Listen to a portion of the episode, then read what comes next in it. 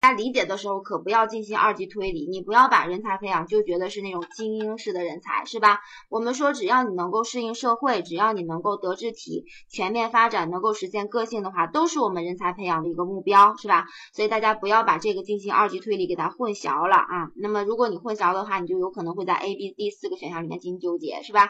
好，所以这个题其实考的就是那一句话，是吧？相当于是问你教育的本质，然后考你那个。教材上写的很明白那句话，就是有目的的培养人的活动啊。好，我们再往下看第七个题，说教师，所以这个题选的是 C 是吧？第六个题选的是 C 啊。然后第七个题说教育呢作为一种特殊的社会现象，其所具有的根本属性是什么？这个考大家的是教育的属性问题是吧？嗯。好，教育的属性呢？我们在那个呃后面这些社会性啊、历史性啊、阶级性，其实都是有的，是吧？教材上明确的给他给大家写的很清楚。那么他问你的是最根本的，是不是还是考你教育的这样一种本质吧？对吧？哎，我们教育的本质就是培养人的社会活动，所以它根本的属性就是一种社会性的这样的活动。所以这个题呢，还是选的是社会性，只不过变了一个方，是吧？给大家考这个点的啊。好，选 A 是吧？哎，大家这个都选对了是吧？很高兴的哈。好看第八个题啊，第八个说，认为教育是劳动力再生产的手段的观点是属于教育本质的哪一种学说的？这个关于教育本质说是吧？这个大家考的是呃选的是什么呢？高兴哈，说那个上层建筑行，这个肯定不对是吧？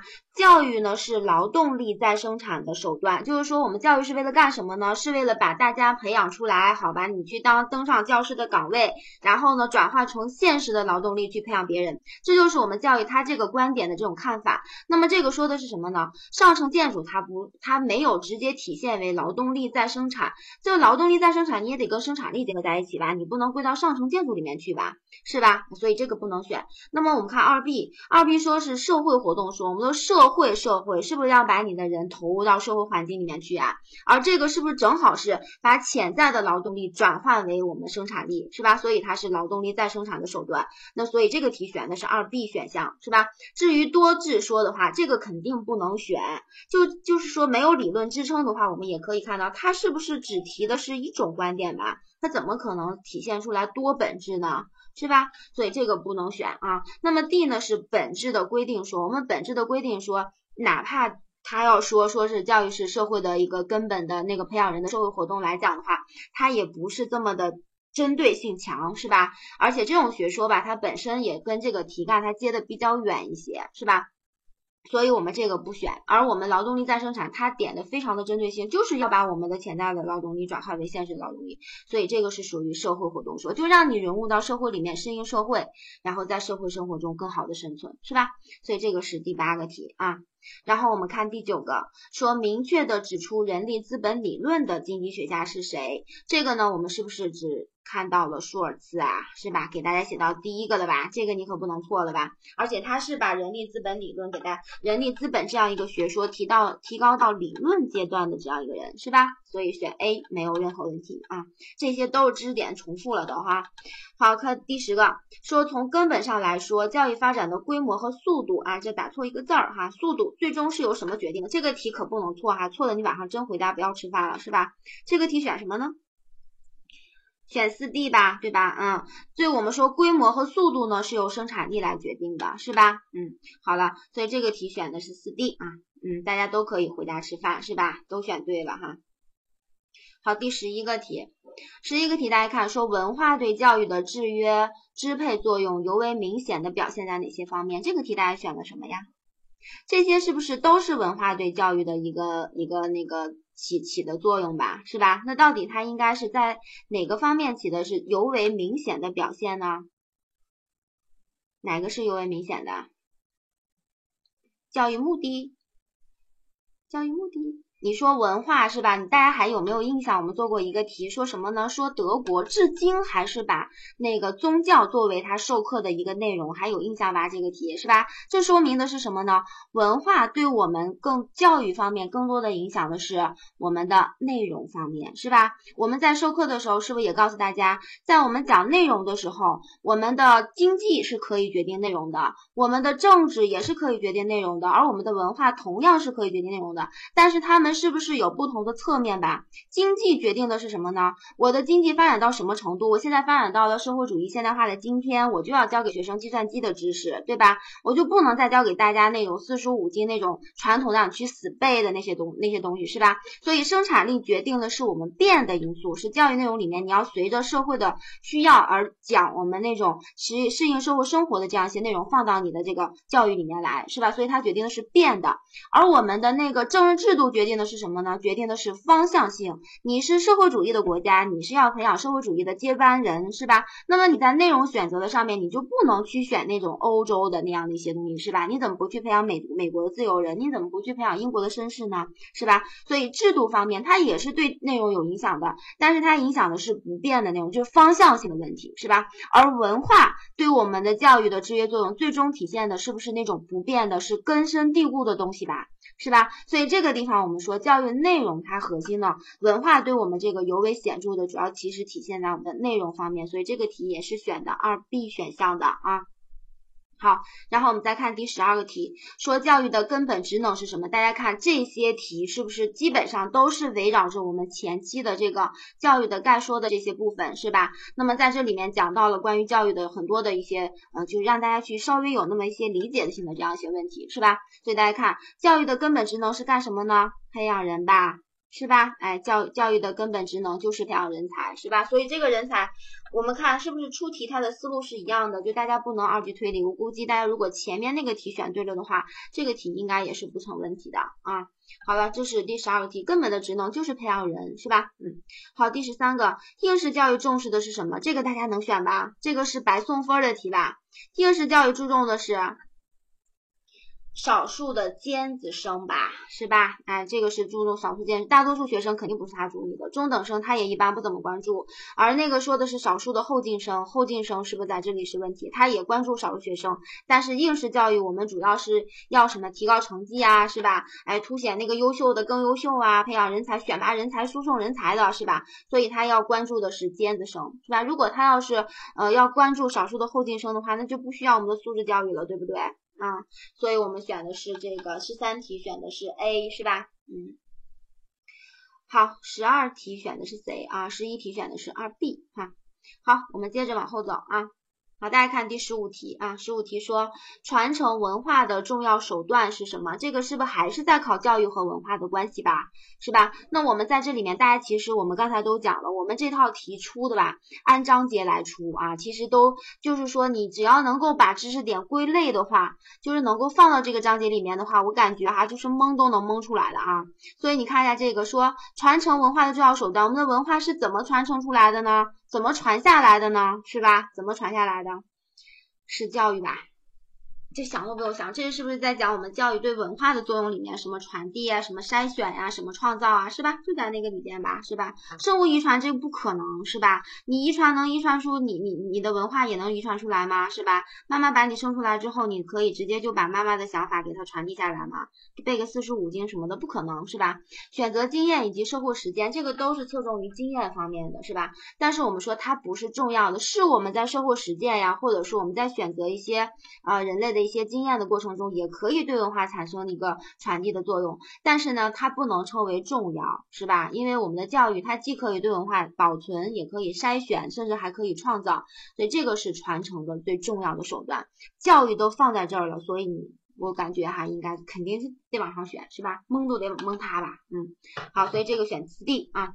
十六个个体身心发展的不平衡性，这个是不是在考我们一般的规律吧？在讲教育与社会与人的发展的规律，是不是？嗯，那么这个终于出现了。我们说这个呢，历年来都是我们考试的重点，我们的五大规律是吧？每年都会出现那么一个或两个这样的一个情况啊，所以这个是不是有了？不平衡性要求什么？这个是考的什么呢？规律告诉你了，然后要求你做的是什么呢？教学启示吧，对吧？哎，规律要求我们要干什么？教育教学要抓住关键期吧，是吧？不平衡，那我现在在长个子的时期，你还不得多给我补点钙，吃点鸡蛋什么的吧？是吧？那所以不平衡性呢，是根据我们不平衡性要求对应的我们教学启示呢是关键期，对吧？那我们的二 B 工作的循序渐进对应的是什么呢？我们要循序渐进，对应的原则是我们的顺序性，是吧？嗯，因材施教对应的是什么呢？个别差异性，对吧？嗯，教育工作要根据不同的年龄分阶段，阶段这个其实告诉我们阶段了，是吧？阶段就是阶段性呗，对吧？但这个我们一般要是给了这个规律本身的话，是不是要告诉大家规呃阶段性对应的是不能一刀切，是吧？嗯，好了，所以大家这个知识点应该把握的还是不错的，因为我们在课堂上是反复强调过的哈。嗯，好了，然后我们再来看十七题，好吧？嗯，十七说教育的发展与政治经济的发展并不同步，我们的教育呢可能要比我们经济发展要快，也可能落后于我们的经济发展，是吧？那么这是教育的什么呢？是它的相对独立性，是吧？嗯，这是相对独立性的一个体现啊，这是一个方面，是吧？好了，这个题我们在那个课后的练习题里面是不是一个原题啦？对吧？啊，所以这个题还是相对独立性，独立性就强就强调我是教育的现象，对吧？我教育是上层建筑，是和文化、是和经济发生关系，但是呢，我并不是你的文化本身，文那个经济本身是吧？啊，我有你的，我有我的相对的独立性，是吧？那么这个其实就是一个代表啊。好，所以这个题选的是四 D 啊，十七题选四 D，然后看十八题，说在社会中国家制定其教育目的的首要依据是什么？这个题大家选什么呀？教育目的是由什么来决定的？选这个题，在社会呃制定教育目的的首要依据，我们一般情况下大家肯定会集中到我们的政治啊，还是经济的这个基础方面，是吧？教育的目的规定着我们要把这个国家培养成一个什么样的人，是吧？哎，就是要指向你将来的这样一个情况。那么我们这个里面首要的依据是不是我们的这个？政治制度吧，是吧？政治制度是不是决定我们教育的一个性质问题？就是谁来领导我们的政政治制度，谁来决定我们的这个呃接受教育的，还有我们的教育内容是什么，教育目的是什么，是吧？所以这个题选的是政治制度啊，大家选的还是比较对的啊，不能选文化传统的是吧？这个题没有文化传统啊，我们的目的文化传统重。力量太轻了啊，它不能作为我们的首要依据，是吧？我们现在的教育目的不是要把大家培养成社会主义事业的建设者和接班人吗？是吧？这是谁说了算的呢？是政治制度决定的，是吧？统治阶级说了算的啊。好，所以这个是选 A 的啊。然后我们看第十九，说教育目的具有检验教师教学质量的重要依据的评价标准是什么？是因为什么啊？这个是因这个括号应该是在后面的啊，是因为什么的？这个呃标准是什么？因为所具有的功能是什么？这个题哈，这个可能是在输入的时候有点问题啊。就是说这个题想问大家，就是教育目的具有检验教学质量的重要依据的评价标准啊。然后问大家这个是什么？为什么说教育目的是具有这个标准的？原因是我们教育的具有哪个功能呢？教育具有以下的功能是吧？那这个里面是具有教育的评价功能，因为我们的教育目的呢？就是说，我们可以通过我们的这个教学评价来检验我们的教育目的，你有没有实现，你实现的好不好，是吧？来检验一下教师教学的质量是怎么样子的。那个这个靠什么呢？就是靠我们最终的评价，对吧？价值上面的一个判断啊。所以好，这一题大家应该是没有问题的啊。好，我们再往后面走，看二十个，二十个呢，这个我们没有在，应该是没，大家应该是没有在那个那个讲义上见到原题，是吧？好，大家来看一下这个题。说马克思主义观点认为，呃，造成人的层面发展的根本原因，这个层面呢，其实主要就是讲我们人和人不一样的是吧？就你是呢，你发展，比如说你呢是文化方面，你你在教育领域里面发展的比较好，那我呢可能就是一个普通的技术工人是吧？那么这个就是你可能是一个知识分子，你比如说你的文化程度要比较高一些，那我呢可能要稍微老低一些是吧？哎，简单就是这个意思。那么这个根本的原因是什么呢？马克思的观点认为是。社会分工的不同啊，所以这个题大家可能就一看到根本，是不就一。就想去找那个生产力水平吧，是吧？这个生产力水平低不一定会会造成这个层面的划分，是吧？比如说我们在那个呃那个呃之之前是吧？我们在之呃那个社会发展还不太那个进步的时候，比如说我们在五六十年代的时候，和我们现在相比的话，我们生产力水平是低的，是吧？但是这个层面的发展，仅仅是因为在那个低的水平上有层面，高的水平上没有层面吗？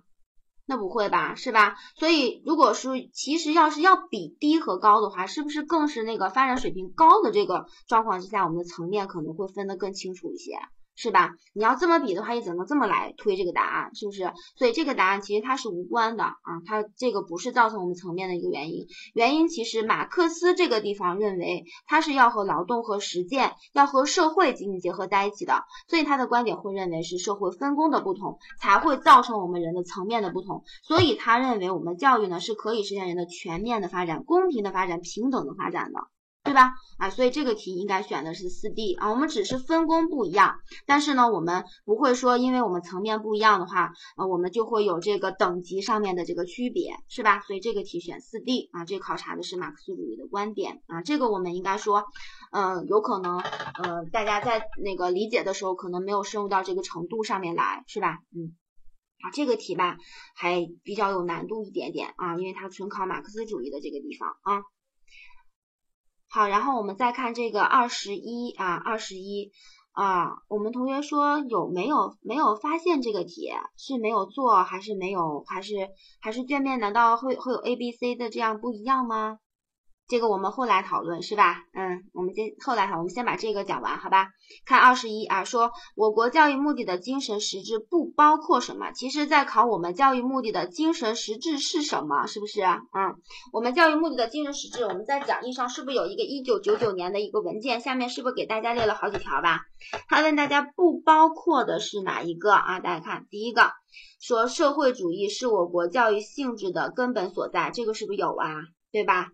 第二个说培养共产党的接班人，你从这个字面上来理解的话，是不是也会觉得他说的也太有点那个什么了，是吧？嗯，共产党接班人，我们是要培养什么呢？社会主义事业的建设者和接班人，而不仅仅局限为是共产党的接班人，这个好像有点挑战阶级性的意味。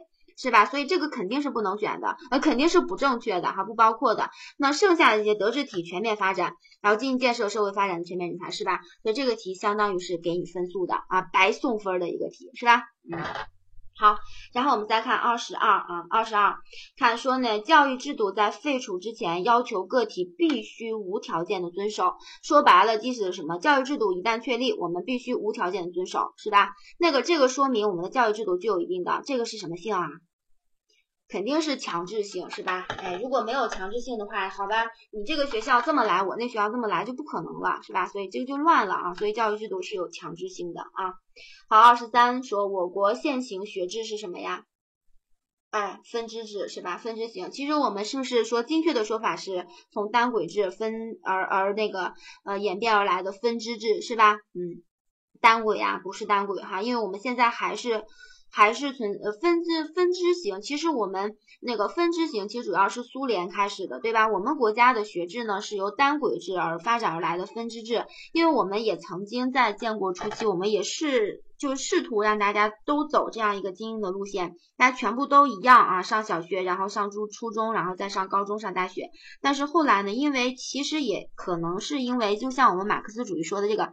层面的这个社会分工啊，这样的一些不一样，或者我们个体的这个素质的这个基础不一样，所以我们后来会进行分支。分支什么意思呀？就是你上完初中以后，是吧？我们最早吧，像我上学那会儿，上完初中以后呢，我们就开始分支了。有的同学去上高中了，有同学不去上高中，是吧？那我们现在是不是还有啊？上完高中以后，有同学考大学了，但有的同学走的是专业性的那个学学校，是吧？所以这个是分支的，就我们现在还是这个样子的啊，所以这个是。分支型的啊，大家看那个 D 选项，这个地方稍微大家稍微注意一下哈，我们不是单双并行，这个双指的是双轨是吧？双轨它不存在那个你在基础教育阶段，比如说你在小学，然后初中阶段大家是在一起上的，对吧？比如说这样的啊，那么这个时候当上完初中以后呢，基础教育接受过之后呢，我们才会进行分支，而单轨呢就是一轨这样的，而双轨呢从开始我就是两轨。一部分人去接受精英教育，一部分人呢去接受我们的普通民众的这种职业教育，是吧？所以它开始就是两轨，它们的形态都是不一样的啊，所以大家千万不要把这个单双呢就和这个分支给它混淆了啊。好了，这是我们讲的这个这个题目啊。好，我们看那个二十四，二十四说呢，教育制度的核心内容是什么呀？教育制度的核心就是我们的学校教育制度，嗯，还有选义务教育制度啊。这个你比较一下，义务教育制度和我们的终身教育制度是吧？只是在这个下面的一个我们现在呃那个根据具体的国情提出来的这样一个情况。但是我们教育制度的核心，我们教育制度是不是有广义的，还有狭义的吧？广义的是不是国民教育制度啊？然后狭义的是不是学校教育制度？所以我们现在对于每个国家来讲，教育制度的核心其实就是我们的这个啊。这两个是属于 A 和 C 呢是无关选项，就是 B 和 D 这个才是我们教育制度的它的那个范畴，所考试考点的范畴。那选项里面不是 A，肯定就是四 D 啊，所以这个选的是 D 啊。好，所以这个题选的是四 D 哈，选四 D 啊。好，二十五哈，我们同学迫不及待了是吧？二十五选什么呢？义务教育颁布于一九八六年，是吧？这个题应该没有问题。二 B 啊，因为我们是八六，呃，义务教育法呢是有两个时间的，一个是八六，一个是二零零六，是吧？二零零六是修订过的时间。那么好，这个只考只考我们八六年的时间，是吧？所以这个很很简单啊，送分的题目，这是一道法律题哈。也可以把它放在我们教育制度那个地方去，是吧？所以你看这个题是不是紧跟着二十四题后面呀？教育制度呗，是吧？嗯，二十六啊，说从一九九九年开始的大学扩招，表现了我国在教育制度改革上的，我们有一个现代教育制度改革的一个趋势，是吧？那么这个题呢，其实想考大家其中的一个点，那么这个体现了哪个点呢？对，是 C 啊，第三个选项。高等教育的大众化，就扩招就意味着让更多的人去接受到我们的高等教育制度，是吧？这个题大家容易混的是四 D 选项，是吧？哎，四 D 选项是终身教育体系的建设，是吧？终身教育体系的话，我们要体现的是各个阶段适应各个阶段年龄的这个发展才行，是吧？有小学啊，还有我们现在的老年大学，是吧？对一生的啊，那是一生的，而这个更多的是扩招，是吧？就是让大家更多的人去接受到我们这个高等教育，是吧？所以这个选这个啊，选的是 C 选项。呃，看二十七，二十七说课程的一般结构是，呃，一般结构其实是考一般结构包括什么，是吧？嗯，这个大家选的是什么？这题选啥呀？课程的一般结构，是不是我们要说的是课程的表现形式吧？对吧？课程的表现形式吧，哎，对，所以这个题其实呢，如果大家看到我们那个教材的话，呃，这个题能够帮大家选出来是肯定没有问题的，但是它稍微有一点点跟我们讲的那个稍微有一点问题，就在这个教科书的位置，是吧？因为我们讲课程的一般结构，我们也叫做课程内容的课程内容，或者叫做课程的表现形式，是吧？哎，课程计划的表现形式，那这个呢，从最大的那个方面来讲的话，我们首先要有一个计划。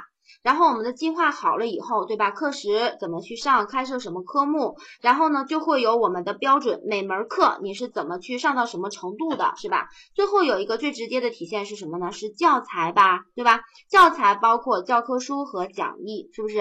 那在我们这个里面的话呢，它只说了一个教科书啊，就是题干的不严密，并不能影响我们的选择，是吧？它还是教科书，它也是属于讲义这个范畴里面的，对不对？所以这个题还是应该选 A 的，对吧？好，这个里面哈，估计大家总目标啊、领悟目标、学习目标，这个仅仅是围绕二 B 选项啊，仅仅是围绕我们的目标来展开的，是吧？所以这个是不能选的啊，这个比较局限，是吧？你光有目标没有实施不行吧，是吧？好，那有同学就会选了，那比如说 C 呢？从我们这个来看的话，好，先有目的，然后进行实施，然后进行评价吧，这个怎么不行呢？是吧？有了目的，我们是不是还要有一个内容，有一个计划吧？它这个里面其实说，呃，如果大家在选的话，它只是我们课程的这样一个整体的这样一个安排啊，这是一个思路。但是呢，我们在就学术的这样一个角度来讲，讲课程的一般结构式的话，就是我们的这三个啊，这三个点。而四 D 这是什么呀？大家可能也比较眼熟，是吧？哎，没有声音吗？有吧？有吧，啊，大家看这个是吧？有吧？啊，有的好，我们继续啊。大家可能看知识经验活动，这个可能也比较眼熟是吧？这个是什么呀？这个是影响课程的因素是吧？啊，所以这个题我们正确答案选 A 啊。好，其实大家看，其实知识点还是比较基础的。虽然在题干的个别的描述上，可能大家会有一点点迷惑，跟怎么不是完全的按照那个书上的那个字面来出，是吧？我们也讲了，教招的题已经不会像几年前那样那么简单了，是吧？所以需要大家能够通过题目来选呃去把这个题面破译出来的啊。好看这个二十八，说把课程划分为国家课程、地方课程和校本课程，这是从什么角度来说的？国家、地方、校本，这是在考课程的什么东西啊？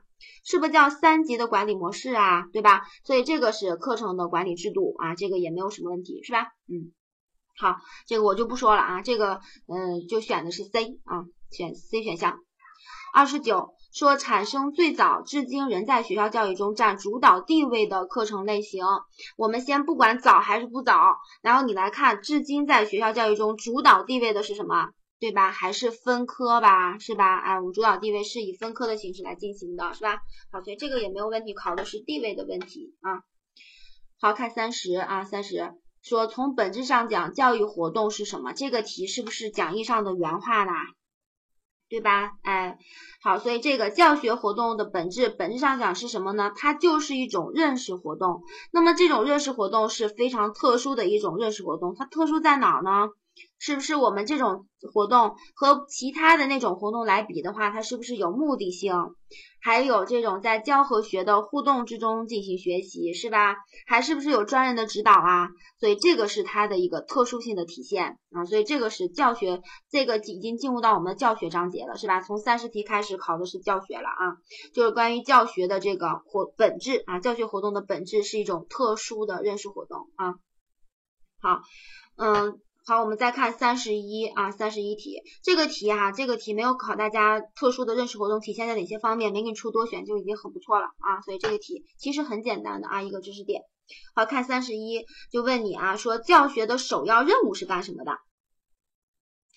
对，二是吧？我们说教学的首要任务是不是类似，是不是相当于我们的双基吧？基础知识和基本技能，对吧？所以这个不再强调了啊，其他的方面都不能跟这个比，是吧？最基础首要的任务啊。第一位的，那所以这个题选二 B 啊。好，我们看三，再往下面看，好看三十二啊。后面的这几个题吧，就相对来讲不需要大家费那么多脑细胞了啊。所以前面的题目的话呢，是带有一些理解性的，后面基本上就是属于实际性的啊。记住了就能选对啊。特别是这一篇啊，大家看三十二说拔苗助长违背了什么什么样的教学原则？拔苗助长是。哎，拔苗助长是循序渐进吧，是吧？三啊，就是告诉我们要遵循个体身心发展的这样一个从简单到复杂这样一个规律，你不能提前，是吧？所以这个是 C 啊，这个不不去讲了啊，这一般规律讲的很明白的哈。三十三说最为经济且最为便利的直观教育手段是什么？好，同学讲了下来就说，哎，老师我好不容易把这直观教学三个记住了，人家问的是最经济的、最为便捷的，好了，我就。背不出来了，是呀，书上肯定没有写这个，是吧？嗯，所以这个说最为经济且最为便利的直观教育手段应该是这个吧？四 D 啊，四 D 哈，最为经济和最为便利的，也就是说，你你实物的话，你得准备实物；你模像的话，你还得准备模像，是吧？多媒体根本就不是我们的直观教学里面的三种形式，所以只有这个是最经济的，也不用花很多钱，是吧？嗯，便利的话张口就来，所以它是选四 D 选项，是吧？嗯，那这样我们在讲的时候讲完每个都给他答案圈一下，好吧？育儿同学这回就能跟上了吧？嗯，好，我们看三十四，好吧？三十四呢说德育的过程最基本的要素是教育者、受教育者和和什么呀？四 D 吧，对吧？教育内容和教育呃和德育方法哈，没关系的。这个题呢，我们说是呃讲德育的时候，德育的要素是不是和教育的要素类似吧？教育的要素呢，我们是教育者、受教育者，还有我们的教育内容和教育方法。而我们到德育的话，只不过呢是侧重于品德方面的培养，是不是同样是受教教育者、受教育者德育内容和德育方法，就是换了个字样，是吧？所以这个题也是送分的题啊，所以选四 D 啊。好。啊，十四题答案，那我们一会儿再倒回去，好吧？那我们先来继续啊，在三十五啊，说法治教育按照教育内容的分类，应该是属于什么的？我们的教育呢，德智体美劳，人家还没给你放劳，那是肯定不可能的，是吧？所以这个题法治是不是让你遵守法律道德吧？那法律法规吧，那只能放在我们的品德方面吧，对吧？你的社会道德、你的法治，还有你的思想层面，是不是？你的治愈呢，只是在你的智力方面、认知方面，体育。身体方面、美育、审美方面，所以选的是 A。这题很简单哈，非常简单啊。好看那个三十六题，说教师自觉利用环境和自身教育因素对学生进行熏陶和感染，看到了吧？熏陶和感染呢，这个地方要对应吧？哎，大家可能会对应陶冶，这是最直接的，是吧？哎，所以这个题选的是四 D 啊，四 D。那有同学可能会想，那熏陶和感染，那榜样不是也熏陶和感染吗？那么这个要靠哪儿了呢？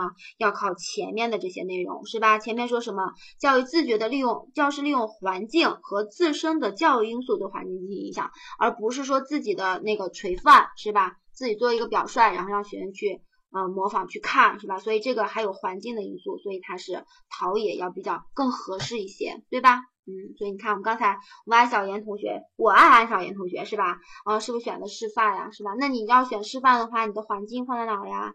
对吧？比如说你在那个有校训啊，或者是你在环那个那个板报啊那些东西的话，那你这个往哪放啊？是吧？所以这个看题要看呃看明白了哈。啊，是打错了呀？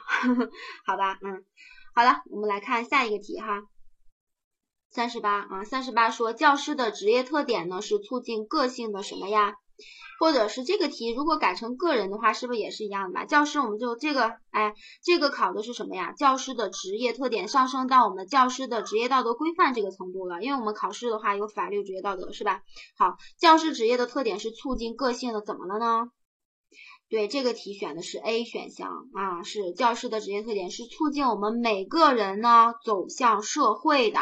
啊，不是你要成为一个专专业的人，我数学老师就是为了让你成为一个数学方面的人才吗？是吧？所以这个地方大家要注意了啊，说我们教师的职业最终呢，教书育人，教书育人的话，人呢是要实现人的社会化。其实转过来讲，这个知识点的根儿还在哪儿呢？教育的这个工作的本质是吧？是培养人的活动，培养人的社会，呃，一个培养人的社会活动，最终呢是要让你的这个个体去适应社会的啊。好，这是一个。然后看三十九，三十九题说师范教育的奠基人是谁？这个呢，我们在讲义上应该是大家没有看到的啊，这个就要靠发挥了，是吧？这个大家选的是什么呀？师范，人家问的是师范教育的奠基人啊，这个呢，大家如果有时间的话，下去可以查一下哈，这个是什么呀？是在我们这几个人物里面，只有我们的四弟裴斯泰洛奇，他是属于师范教育的这个之一的这个人啊，所以这个选的是四弟啊，四弟的。好，这个是一个知识性的题目哈，大家知道记住就行了哈。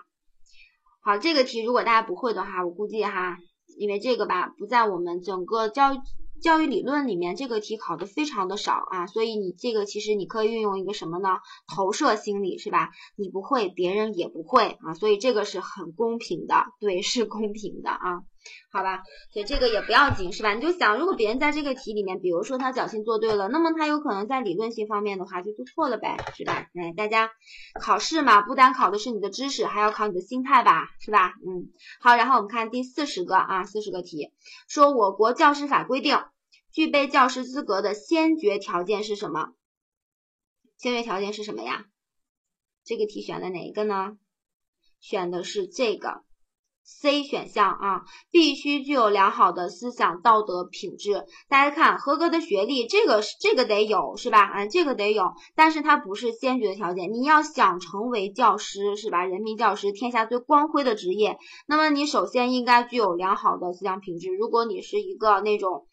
穷凶极恶的人是吧？你是没有资格去当教师的。也就是在法律上来讲的话，如果你是犯罪的，是吧？故意犯罪的，或者是被处以徒刑的这样的一些人的话，你是没有资格去取得我们的教师资格的啊。所以这个也是，这是也一个先决的条件啊。如果仅仅你是中国的公民，好吧，你是一个犯了罪的中国公民，你依然没有我们的教师资格，所以 D 也是不能选的啊。估计大家在这个里面可能是四 D 这个选项迷惑性。可能会比较大一些，是吧？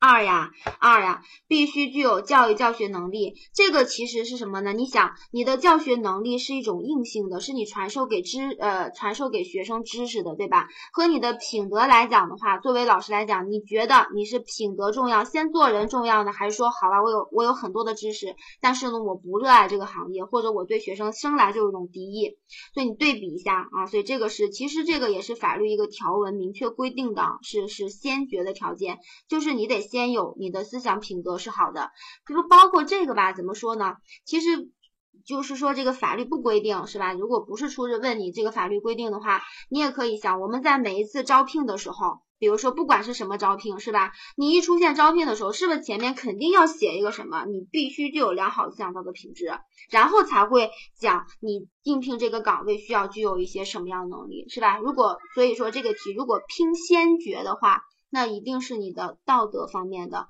所以我们才会讲德育啊是一种首要的，是吧？嗯，所以这个里面啊，好了，所以这个题选的是我们的 C 选项啊。好，这是我们的单项选择题啊。我们的时间关系，我们就给大家把单选题解释到这儿啊。这个呢是什么意思呀？就是告诉大家，我们在这次考题里面有一些基础的，是吧？但基础的就是那种知识简单复现的，其实也并不是特别多。这个我们在考之前也是给大家预测过的，就是说我们现在的教招题呀，已经不是像原来那样，就是你看到什么完全照搬照抄上来的了，要需要大家的思考，是吧？需要你在知识点之上进行思考的。所以这个其实。很很典型的体现了这个点，但是你看一下是不是基础知识点还是在里边吧，是吧？如果你把基础点知识点把把握好的话，其实还是比较好的，是吧？对，还是八十多道题，因为我们时间关系没有没有时间给大家讲那么多，讲那么多了，就是把大家下来以后可能会在这个问题看似很简单，但是。不太确定 A 还是 B 的这个选项里面给大家讲，如果我们今天还没有涉及到的，大家如果是你你你哪个题型里面确实有问题，可以在旁边留言是吧？如果是那个没有的话，暂时我想不起来，就想看一看后面会是怎么样子的话，我们后面会有专门的那种笔质的那种呃对对对纸质的那种真题的整理，这个大家下来也可以去参考是吧？嗯，好了，我们时间的关系，我们讲后面的啊。好，我们看多选题，多选题我们也是节选啊，也不是全部的，就是说看一些我们大家觉得没有什么问题的，可能还是有一点点那个出入的啊。这个题目，好，我们看一百零六啊，一百零六的话呢，大家看这个，第一个说什么呢？复数策略的运用范围包括什么？好，这个我不考你复数的种类了，是吧？我们之前最容易考的题呢，就是这个复数的策略。包括什么？或者出一个题问你这个是属于什么策略的？而我们今天的这个题考的是什么呢？说复数策略运用的范围是什么？大家大家这个题选什么了？选的是什么呀？一、二还有三是吧？对，这个正确答案就是 A、B、C 啊，A 还有 B。还有 C 啊，因为什么呢？这个如果大家那个有有理解的话，是吧？你应该是能够看到的。复述策略其实主要针对的是什么呢？针对的是知识，就是我们如何去把握到这个知识。就是你在拿到一个信息，比如说你想要把这个这一篇的教育学的所有的内容把它记住，好，那我们首先要做的一个工作是什么呢？画线吧，对吧？大家要把那个黑的重要的地方给它画出来。所以复述策略其实如果你你你仔细看的话啊，就是说它的复述策略的核心概念侧重于对我们把握信息的时候，把握知识的时候，我们呢要把这个嗯要把这个知识呢能够通过这样一个策略给它进行再一次的加工啊，所以它强调的这个。那我们这个里面。就讲的是，首先它是针对知识性学习的，有 C 啊，有 C 的。然后呢，知识性学习和技能性学习，技能性的学习呢是要通过操作的，它更多的是一些操作的环节啊。所以我们在复述，比如说对于一个开车来讲，你总是在讲啊，开车呢就是说，比如说先踩离合器，然后先挂档，然后踩油门是吧？这样的一踩二挂三什么三放闸是吧？你总是在复述这个知识没有用，你是不是最终技能的掌握的话，你还是要。呃，要进行练吧，真正能够操作得了这个车能走了，这才是你技能的学习。所以复述的作业里面，我们主要针对的是知识性的，对吧？比如说你就要学习赫尔巴特是什么什么的代表人物，他是一个什么样的这个，呃，他的立那个学科的定位是什么，是吧？传统教学之父。好吧，你复述，来回的去看一看，背一背，说一说，左说右说，画画画点，然后再抄一遍什么的。那么这些都叫复述，也就是说帮我帮助你掌握知识的，所以这个题是没有这个技能学习的。那对于我们后来来讲的话，有意义的学习。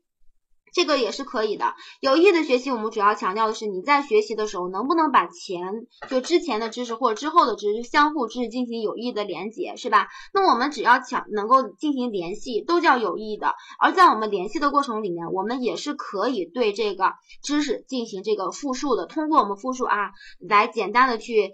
那那个，比如说，我们来简单的回忆一下，是吧？来把这个读一读，来再把原来的知识去看一看，那么就可以和我们现在的知识进行有意的联系。所以这个同样是复述，是吧？所以它也可以用的。那么机械的学习的话，是个这个是不是就更典型了？我们不让大家把复述简单的和机械学习进行对应，但是呢，机械学习是不是就是我们反复的去记，反复的去背，不要意义的联系？那么你更多的就是一遍一遍的去看这个材料。是吧？所以它更是复述策略的集中体现。所以这个题选的是 A、B 和 C，是吧？所以这是一个哈，就是今年我们感觉多选题其实吧，还是像这样的类型的题，还包括我们下面这个一零七这个题，还是稍微有那么一点难度的，因为它呢不是说完全的把那个呃知识点一个一个就给你放在那，它是通过例子呀，通过理解让大家去了解的啊。所以估计吧，今年多选题可能大家应该是说。难度都是比相对来讲有点大的啊，所以这个其实也是一个好现象啊，因为大家大的话嘛，可能在多选题上面拉分的这个可能性不是特别的大啊。如果有比较简单的话，好吧，你要是不小心，或者是你做题的时候粗心啊，或者知识点不全，好吧，你就错了。如果难的情况下，就大家都难啊，所以你你就相对来讲拉就是拉开档次的这个几率。比较要要要小一些啊，其实是这样的，也许你蒙的那个，他想了半天都没想对，哎，你蒙一个蒙对了啊，所以这个吧，其实也是一种好处啊。好了，我们再看一零七一这个题呢，说下列属于资源管理策略的是哪些？我们在讲课的时候或者大家熟悉的时候，我们资源管理策略是不是四大类呀？对吧？还记得吗？我们资源管理策略主要包括什么呢？资源管理策略，我们是不是比如说哈，大家你你不记得也没有关系，一二三四啊，大家看这个哈，一说在固定的一个地方上自习，这个是不是对于环境上面的一个要求，是吧？A 选说的是在固定的一个地方上自习，对环境，我就愿意坐在灯光下面，我就愿意坐在教室的最后一个一个角落里，那么这个呢是属于对环境的一个要求，所以这个是变相的一个事例考察你资源管理策略的一个选项，也就是环境方面的，所以 A 是入选的。对吧？A 是正确的啊，然后我们再来看 B，B 说呢，相信自己努力就可以学好，这个是考的什么呀？自己的努力程度，还有你的动机吧？对，努力和心境啊，所以这个 B 是不是也是正确的呀？是吧？好，再看 C，说这个不懂的问题呢，就要向老师请教，这个是干啥的？这个能破译吗？我们在资源管理策略对，还是不是有一个资源的问题呀？有一个社会资源，那老师是不是属于你的社会资源啊？你的人力、人力啊、物力啊，是不是都属于资源的？所以这个是可以选的啊，这个是选 C 的。好，然后再看 D，说思考自己的学习方法是否正确，这个选不选呢？这个是属于什么呀？选呀，理由呢？不选。理思考自己的学习方法是不是正确，这个说的是什么呀？哎，这个是我们的原认知策略，它不是资源管理策略，对吧？这个是属于一种监控和调节吧，是吧？哎，我在思考自己方法正不正确。其实它针对来讲的话，在我们的计划，在我们的认知，呃，在我们计划，在我们的监控，在我们的调节里面，它其实核心考察的考察的应该是监控吧，是吧？如果说这个题说我思考自己学习方法对不对，然后进行了修正，进行了改正，是不是叫调节啊？对吧？所以这个题它是变相的考了这个资源管理策略里面的一些种类，是吧？我们有四个类别，其实第四个还没有考啊，这个直接给你加了一个原认值，所以这个题选的是 A、B 和 C，是吧？前三个选项啊，所以这个题你说有难度吧？嗯，好像哎一破译了，不就考那几个种类吗？你说没难度吧？关键是你能不能透过这个题干能明白这个知识点是什么，是吧？嗯，好，然后我们看一零八啊，一零八说。问题解决的影响因素包括什么？大家看这个，这个是书上的一个原，就是原封不动的一个知识点啊。如果你备备注的话，我们说这个题好在我们丹东不考大题，是吧？我们在每次授课的时候，如果丹东考多选多选题，历年都考，是吧？我们就告诉大家，希望大家呢把多选题当做简答题去背，是吧？那么在这个里面，问题解决的因素是不是有很多呀？对吧？哎，问题解决的因素我们在书上给大家列了那么几个，是吧？有什么呢？问题的情境是吧？那不就是 C 选项吗？对吧？嗯，然后还有什么呢？定式和功能固着是吧？还有我们的已知的知识经验，那个 A 是不是叫有关的知识经验？是不是也就是已知的知识经验吧？是吧？然后呢，还有什么原型启发？还有一些什么情绪与动机呀？是吧？但是我们告诉大家，做多项选择题的时候一定要注意了。比如说我们在讲义上面这几个是不是大黑体字啊？在黑体字下面是不是还有一段话呀？那段话说的是什么呢？什么除了上述因素以外呢，有一个智力水平啊、性格特征啊、认知风格啊，这些都是能够影响我们问题解决的因素。特别提醒大家，在做题的时候一定要把这个后面讲后面都加上，是吧？所以这个题呢，其实我们的智力与动机就是在那个。附带的大黑体字后面的是吧？所以这个里面 A、B、C、D 四个选项全选啊，我们就这样的形式来画圈了，好吧？嗯，好，我们再看一百零九题。一百零九题讲的是三结合的教育是什么样的结合，是吧？其实这个就考你我们教育的广义吧，是吧？学校教育，然后社会教育和家庭教育吧，是吧？嗯，一三四啊，好，这个选 A，还有 C，还有 D，是吧？没有问题哈。好，我们再往后面走。啊，后面我们就是判断了啊。多选题的话呢，就这几个比较就是有一些有一些问题吧，特别是在这个前面的那那几个问题里面，资源管理就那个策略的那个地方啊有点问题。然后我们来看看判断题，判断题的话呢，大家下来反映的问题比较大啊，所以我们判断题这个地方搜的也比较多一些啊，所以大家来看一看你的你的对还是错是吧？嗯，好，我们看这个教育学第一个啊，说教育学的研究对象是教育问题，这个对不对？这个对吗？错啊，这个是不不完整的，是吧？错就错在它不完整。说教育学的研究对象是什么呢？教育问题和教育现象，是吧？教育现象普遍存在的一些现象，问题在现象的基础之上，哪个地方不合适了，哪个地方呢需要改进了，这叫问题，是吧？所以它缺教育现象，所以这个是不对的。啊，我以这样的形式，大家的选择，大家的题目应该是 A 和 B 是吧？你知道答案就可以了啊。好，幺幺二说墨子的教育观念比孔子和老子的更为实用一些，这个题对不对啊？变相的在考大家墨子的教育思想是吧？墨子的教育理念的话，就墨家的教育理念的话，是不是主要强调的是那个呃知呃那个实用性吧？他就讲的是科技啊，讲到的是实用性，是吧？但是呢，你来看一看，他是观念呢比老子和孔子和老子的更为实用一些。那孔子和老子的不实用吗？对吧？对于我们中国人来讲的话，我们现在的孔子、老子的那些观念，对我们治国也好，过去的治国，对我们现在的生存来讲，是不是也是比较实用的吧？对吧？所以这个题，你你只能说墨子的这个教育观念，它是侧重于这个实用的，对吧？就是。强调的是实用，但是呢，你不能说他们在比较的时候说墨子的实用，孔子、老子不实用，是吧？所以这个提法是不对的啊，是这个提法不对。好，这个这个题注意了哈。然后看幺幺三，说阶级性是教育的本质。我们刚才是不是在单选题里面是不是已经做过了？教育的本质是什么呢？是一种培养人的。社会活动，所以教育的本质是什么呢？是社会性，对吧？是社会性。所以这个题是不是我们告诉大家的？你在做题的时候是不是得灵活？有可能我们的题出的不够严密的情况下，是不是会在后面给你前面题的答案，对吧？所以这个题如果你没有选上的话，没有做对的话，其实是比较遗憾的，是吧？好，所以这个题阶级性是教育的本质，也是不对的啊。好看幺幺四。所教育呢是具有生产性的，这个题对不对呀？我们在讲义上是不是也谈到过生产性？我们说教育是具有社会性的，它可不是生产。社会性呢不能等同于生产性，对不对？社会性呢，我们是讲什么呢？你既要有社会的观念，还要去能适应社会的生存。而生产它侧重于什么？就是在于我们要把你的潜在的劳动力转换为现实劳动力。难道我们教育仅仅就是为了实现生产力方面的转换吗？不是吧，是吧？我们是不是还要培养政治方面的，还有文化方面的，是吧？所以这个题是不对的啊。说教育呢是具有社会性的，不能说教育是有生产性的。那我们说动物界的话，那个那种没有教育的情况下，它也是有一种生产性的，是吧？所以这个题选的是不对的哈，这是错的啊。然后呢，我们看这个说教百年大计，教育为本。哎，这个题这个题是没有全吧？我感觉这个题好像是没有全啊。好吧，这个题应该是说教育百年大计，教育为本。如果是就这个样就这个题的话啊，它其实想说的是什么呢？政策相政策相方面的是吧？啊，政策相关联的。那么百年大计是不是教育为本呢？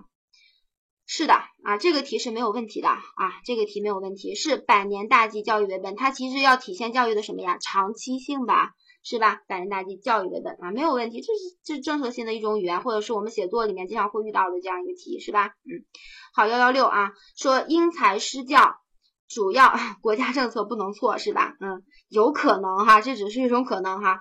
说因材施教，主要是依据人的身心发展的个别差异性提出来的。其实这个题是不是就要看这两个点吧？教育启示和教育规律是不是一一对应的？是不是？嗯，好，所以这这个是不是对应啊？是吧？这个是没有问题的啊，因为我们是有差异的，所以我们这个里面要因材施教，是吧？嗯，好看第一一七啊，一百一十七这个题，这个题有一点点迷惑性啊。你看龙生龙，凤生凤，老鼠孩子会打洞。我们在授课的时候，这个是以案例分析题的情况给大家出现的，是吧？好，这个里面呢出现了遗传，就说遗传素质，这个体现了遗传素质在人的发展中起决定作用。这个题选这个题说龙生龙，凤生凤呢，说遗传起作用是没有问题的，但但是如果说遗传起决定作用，对不对呢？遗传能不能起决定呢？不能吧，它提供的是一种可能性，是吧？是一种前提，所以这个题错就错在决定这两个字儿啊，所以这个题是不对的。好，然后我们再往后面看，好，大家看这个啊，一百二十。说目前大学生就业难问题突出，所以应根据国情实施精英教育，而不是继续普及教育，这个对吗？我们说大学生就业问题的这个就业难的问题，仅仅是因为我们呃精英不够吗？不是吧？是不是你的教学结构以及与你的社会发展不不相当于是不匹配吧？是吧？就是你的不同步吧？嗯，所以这个里面我们不能说，因为我们就业难，然后我们就去培养一些精英吧？是吧？那我们大众大众的我们的学生去哪儿呀？是吧？所以这个题肯定不对，是吧？题法就不对啊。好，一百二十一，一百二十一啊，说课程论呢解决的主要是怎样编教材的问题，这个题是不是根本就不用想，肯定是不对的吧？对吧？课程理论里面，我们主要讲什么是编教材呢？是课在可以放在我们的课程里面的，但是我们的课程是不是还要设置教学目的呀？对吧？进行的那个学周的安排呀，是吧？教学目标、课程目标的那个设置啊，对吧？所以等等一系列问题都是在课程里面去设置的，它的范围要很大的，不单单的等同于我们一门课的编教材这样的一个问题，是吧？所以这个是不对的啊。好，下面说是教学的模式，就是教学组织形式，这个是不是是两个独立的概念，对吧？教学模式是什么呢？就在我们的教学目目呃，在我们的教育目的的引导下，要把我们的教育目的啊、教学原则啊、教学规律啊、教学方法啊，统一的形成的这样一种范式。叫做教学模式，每个国家有不同的教学模式，是吧？但是教学组织形式是干什么呢？是我们去上课完成课的任务的时候，如何去灵活的安排学生，是吧？如何的去安排我们的课程，怎么样去把我们的课进行下来？你是分组呢，还是说你是大班授课啊，是吧？班级授课呢，还是其他的一种复制教学等等？所以它俩根本就不是一个概念，是吧？所以这个肯定是不对的啊。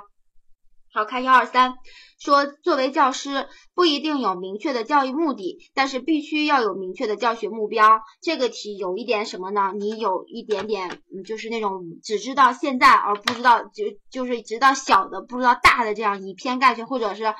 一叶障目那种感觉了哈，你看我们作为教师来讲，你是应该有明确的教育目的，是吧？教学目标啊，但是你要好吧，你你你就能够给每节课设置一个教学目标，但是你都根本不知道你教学的根本目的是为了培养社会主义事业建设者和接班人，你都违背了这个这个方向的话，你是不是不对的？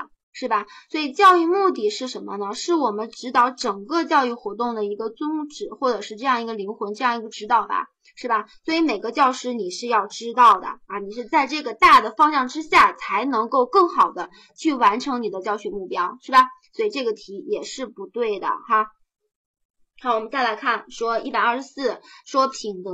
这个问大家品德是怎么形成的，是吧？说品德是个体内部状态与外部环境长期交互作用的结果。我们说品德是不是个人对社会道德的一种再认识吧？而这种形成是不是在互相在社会活动里面去形成，是吧？所以这个是没有问题的。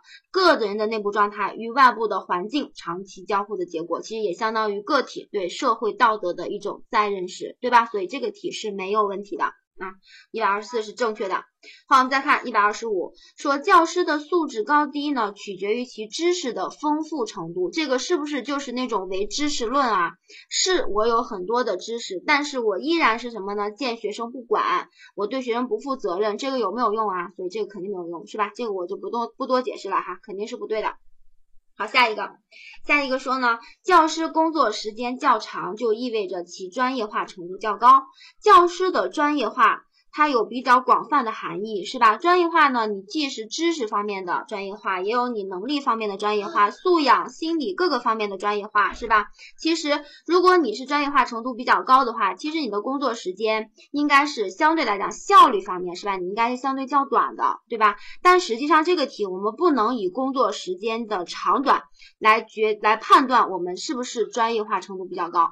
比如说，对于一个专业化程度低的人士，你可能要在同样的科目上。学生上你得耗费很长的时间，但是如果对于一个专业化程度很高的人，那你也得分具体的情况。也许比如说，因为学生的具体情况，比如说他这个呃暂时有几天病了，没有来上课，是吧？那么也在客观的情况下延长了老师的这个工作时间。我不但要等你，是吧？然后我还要把课程呢结束，结束之后给你进行补课等等，这样其实他也是工作时间比较长，所以不能单纯的拿工作时间的长短来衡量每个老师专业化程度的高低，所以这个题是不对对的。好吧，这是一百二十六啊，然后我们再来看一百二十七。一百二十七说什么呢？教育心理学是研究学校教育过程中各种心理现象变化及发展发发展规律的学科。这个提法大家注意哈，我们是在讲教育心理学，研究心理现象变化及发展的学科是什么呢？是心理学吧，是普通心理学，是研究这个的。而我们的教育心理学之所以冠上了“教育”两个字，是为了什么呀？是在研究我们教和学的过程中的一些心理的现象，明白吧？因为既要研究老师的，还要研究学生的，是不是还要研究一些和教法方面的一些涉及到的一些心理现象吧？对吧？所以这种提法类似于一种提法，说什么呢？说教育心理学就是普通心理学在教学里面的应用。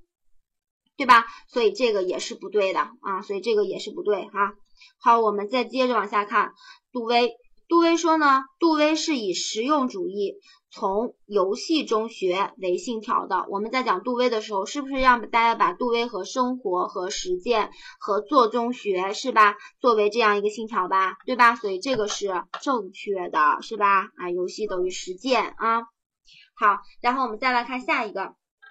下一个呢，考大家的是智力的个体差异。这个其实是在我们讲教育心理学讲能力的那个地方讲的，是吧？因为一般能力等同于智力，所以在智力后面我们就加上了智力的差异，是吧？这个差异呢，包括什么呢？智力的性别差异，男女有差异吧，是吧？不要忘了离散性，对吧？年龄有差异吧？种族有差异，社会阶层也是有差异的，是吧？所以我们的智力的差异体现在很多的方面，除了我们教材上黑体字写的那些方面之后。之外啊，还有我们的那种对群体差异，还有个体差异嘛，对吧？呃，还在那个就是类类似于一段总结的话的后面，还给大家写了一些，所以这个地方做多选题的时候，一定要把所有的这个选项都得给他看到了，然后才能做出来啊，是吧？所以这个是群体的和呃是那个个体的，是吧？好，这是对的，呃，所以这个题是对的啊。然后我们看一百三十页。一百三十页说，最早对动物进行学习实验，呃，学习实验研究的是美国的桑代克，这个对不对呢？一百三十题对吗？这个是对的哈。我们最早进桑代克是不是教育心理学之父啊？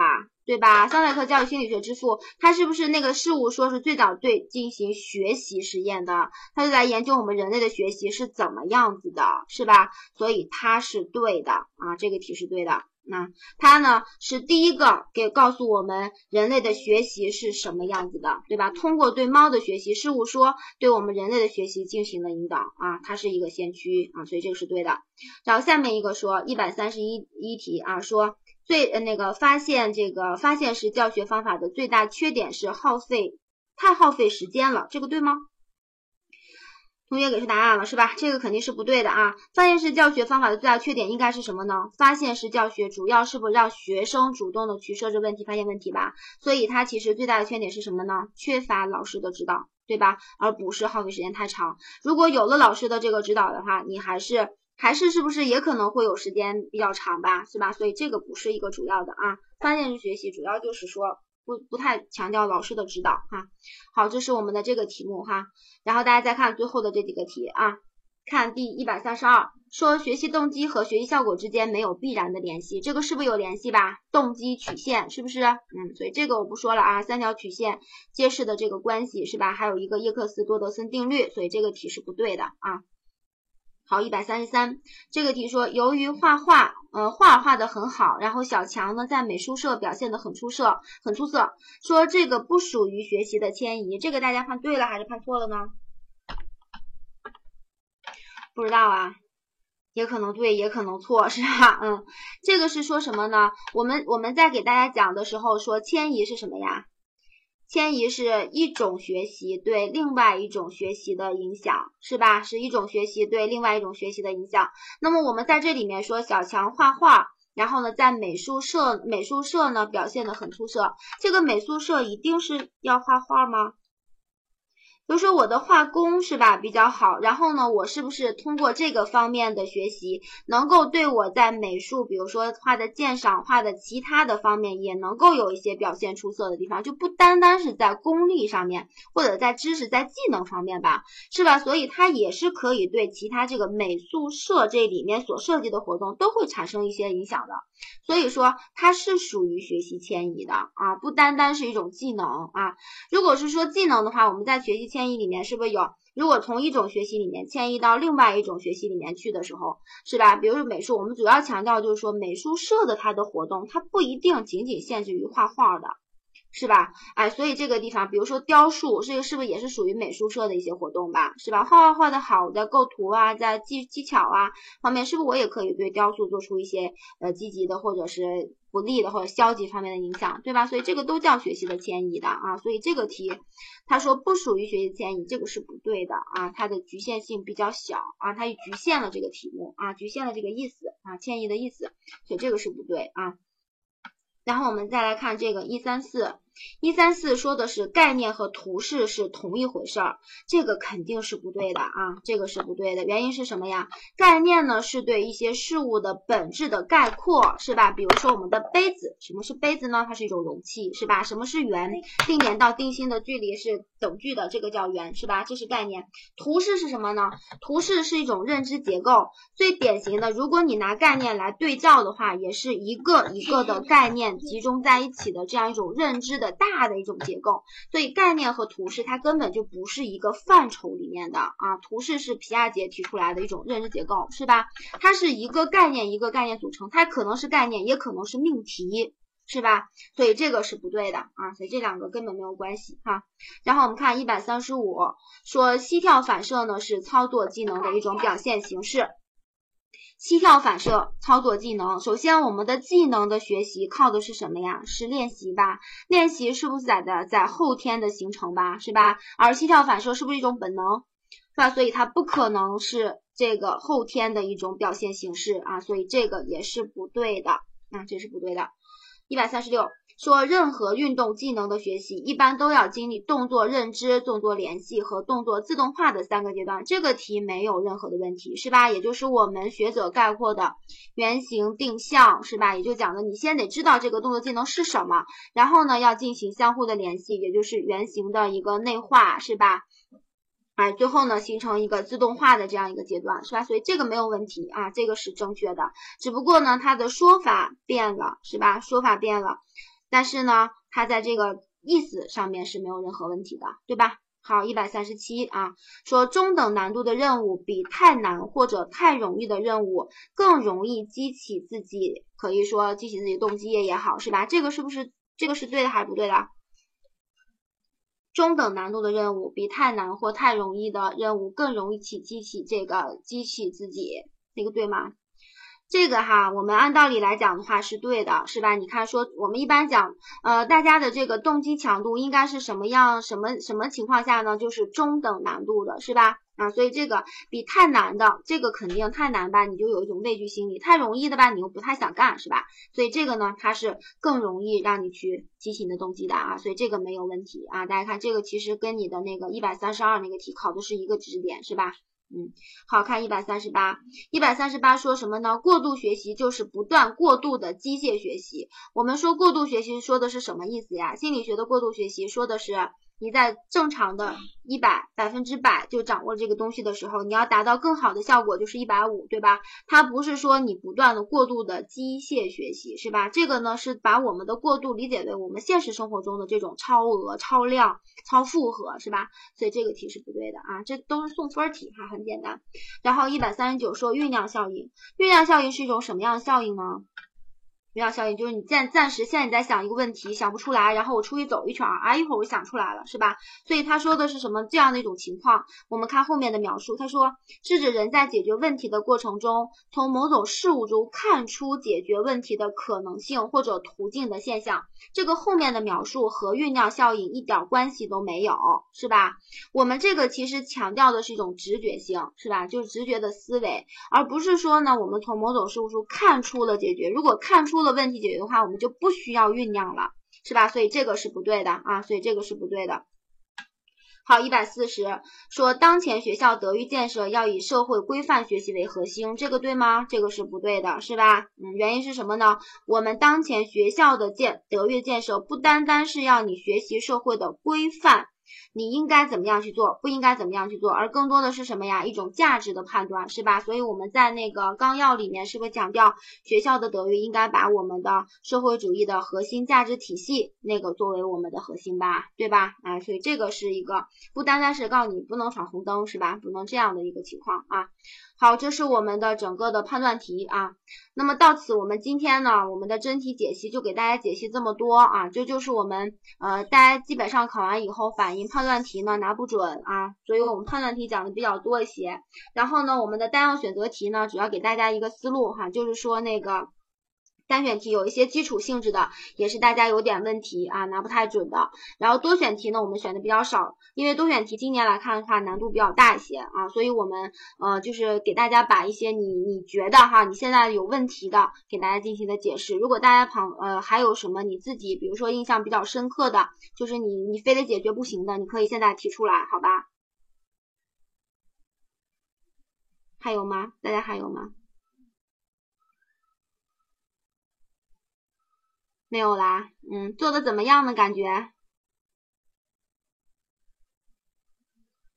啊，多选啊，啊，多选今年可能会有点难啊，因为大家都看到了，就是说，包括我们我们在都不是那种直接的那个知识性的让你去选点是吧？需要理解的啊，所以你看他的心理学方面也比较多一些啊，所以这个地方确实是今年可能是比较难的。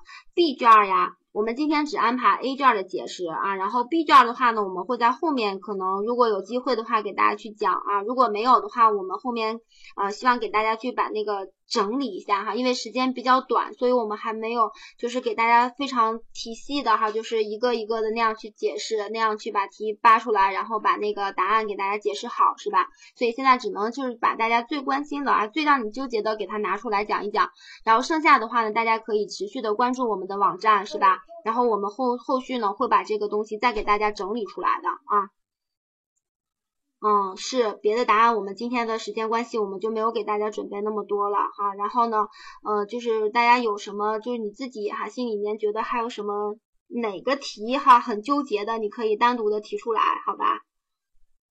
一百一百零八呀，这个我们可以倒回来啊，简单的看一下一百零八。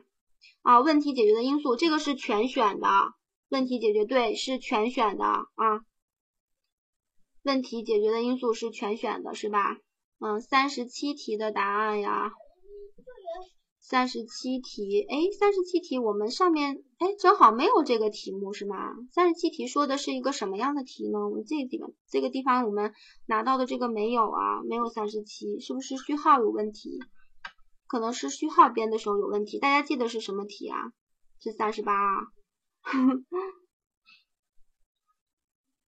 出成绩啊，这个我们这个出成绩的情况下是因地制宜的。一般情况下，辽宁省的考试来讲的话，也就是你你正好还是这个单选题是吧？都是一个客观题型，你这样的出题的，嗯，最快的一个星期，最慢的也就俩星期左右吧，啊，成绩就会出来了啊，所以很快的啊。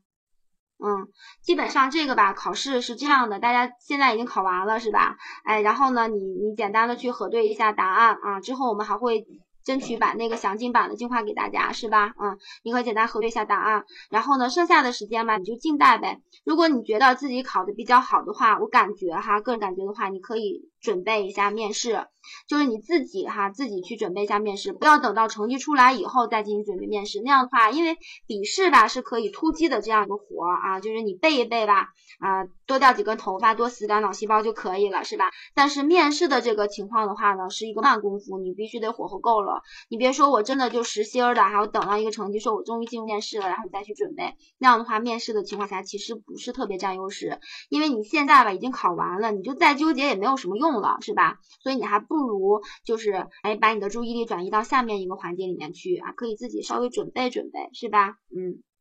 多少分教考得好？那得看你这次大家的这个情况。但是我们总体来看这个题吧，有基础，但是基础也不是给大家的那么简单啊。所以今年这个题其实是有一点点偏难的啊。所以，所以大家也不用太担心啊。就是大家基本上都是，哎，你你你就这个样子，大家也基本上就这样，是吧？嗯。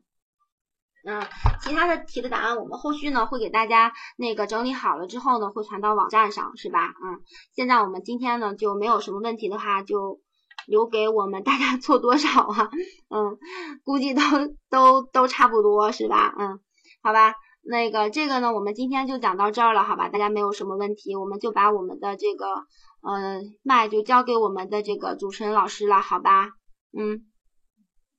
好啦，有什么问题我们后续再聊吧，好吧？嗯，好嘞，我们今天就讲到这儿吧。啊，同学们可以回家了，是吧？刚才答对题的同学可以好好去吃饭了，没有答对题的同学也好好吃饭，是吧？啊，回去好好去呃准备一下下面的吧，是吧？纠结过去是没有任何用的，是吧？嗯，好啦，拜拜，嗯。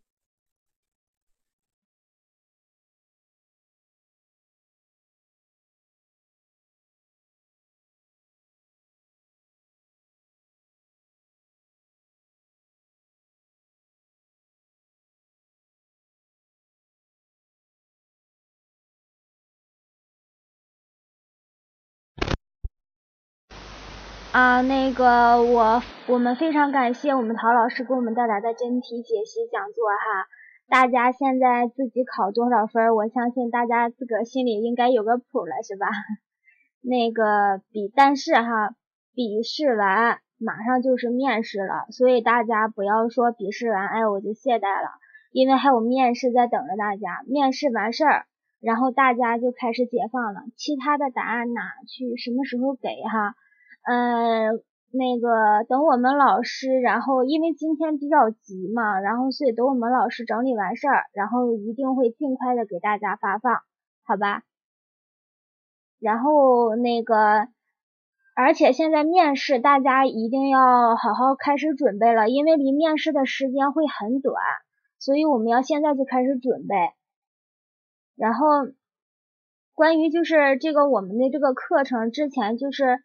呃，刚才有很多同学跟我咨询哈，因为今天刚刚考完试嘛，所以说我们的排课老师也在排课，然后呢，呃，这个排课表也会很快的出来。如果大家想咨询什么课的话，大家可以加我们的群，就是我们的教师考试交流群，大家可以加一下哈，然后。包括我们事业单位的考试群，大家都可以加一下。包括里面大家考的怎么样，大家都会进行讨论。然后呢，你的对手啊考什么样，估计大家也会很清楚。然后如果那么到现在，大家还有什么问题吗？什么疑问的？如果没有什么问题的话，然后啊，因为大家今天刚刚考完试哈，都挺累的，所以说。希望大家能够早点休息，然后，呃，这里边应该也有那个现在还没有参加任何招聘考试的，然后现在目前有那个抚顺，还有那个锦州，还有葫芦岛，然后都在那个做这个招聘，然后葫芦岛这个大家可能比较有一点小小小小的伤心，就是它会限制一下户籍。然后没有什么问题的话，我们今天就到这里。然后各位早点休息，拜拜溜。大家有什么问题可以在那个辽宁教师考教师考试交流群里边，然后加这个群，然后可以咨询我。好，那么我们今天就到这里。啊，那个微信呀，还有微博，然后大家也可以加一下。然后有什么最新的公告，还有什么最新的那个课程啦，然后包包括平时我们也会发放一些考试资料。然后这个我们的那个录音也会第一时间传到我们的教师考试交流群的群里，然后大家也可以再回顾一下。啊，今天我们就。到这里，大家早点休息哈。然后没有吃饭的同学也一定要好好吃一顿哈，犒劳一下自己嘛。拜拜，那我们就下课了哈。